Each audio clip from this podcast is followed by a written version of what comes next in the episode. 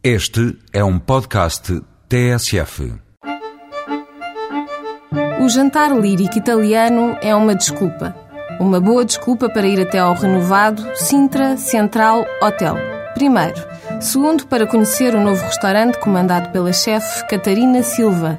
Terceiro, para degustar um menu inspiradamente italiano ao som da voz inconfundível do cantor lírico Carlos Guilherme e da soprano Filipa Lopes. A ideia é deliciar-se com as comidas e vozes dos tempos clássicos no tempo presente.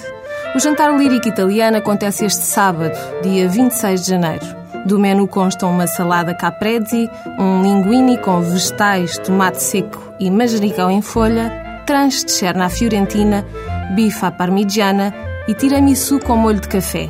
Os 30 euros por pessoa incluem bebidas, mas não só. Incluem história, muita. Este jantar-concerto acontece num edifício de 1895, antes ocupado pelas Casas dos Templários, os primeiros donatários de Sintra. Neste jantar-concerto está garantida a interpretação de obras como Tonight, Maria, Summertime e O Sole Mio, mas também se garante uma localização ideal. O Sintra Central Hotel fica na Praça da República, em frente ao Palácio Nacional de Sintra, e é plateia privilegiada para o espetáculo que é esta Vila Património da Humanidade.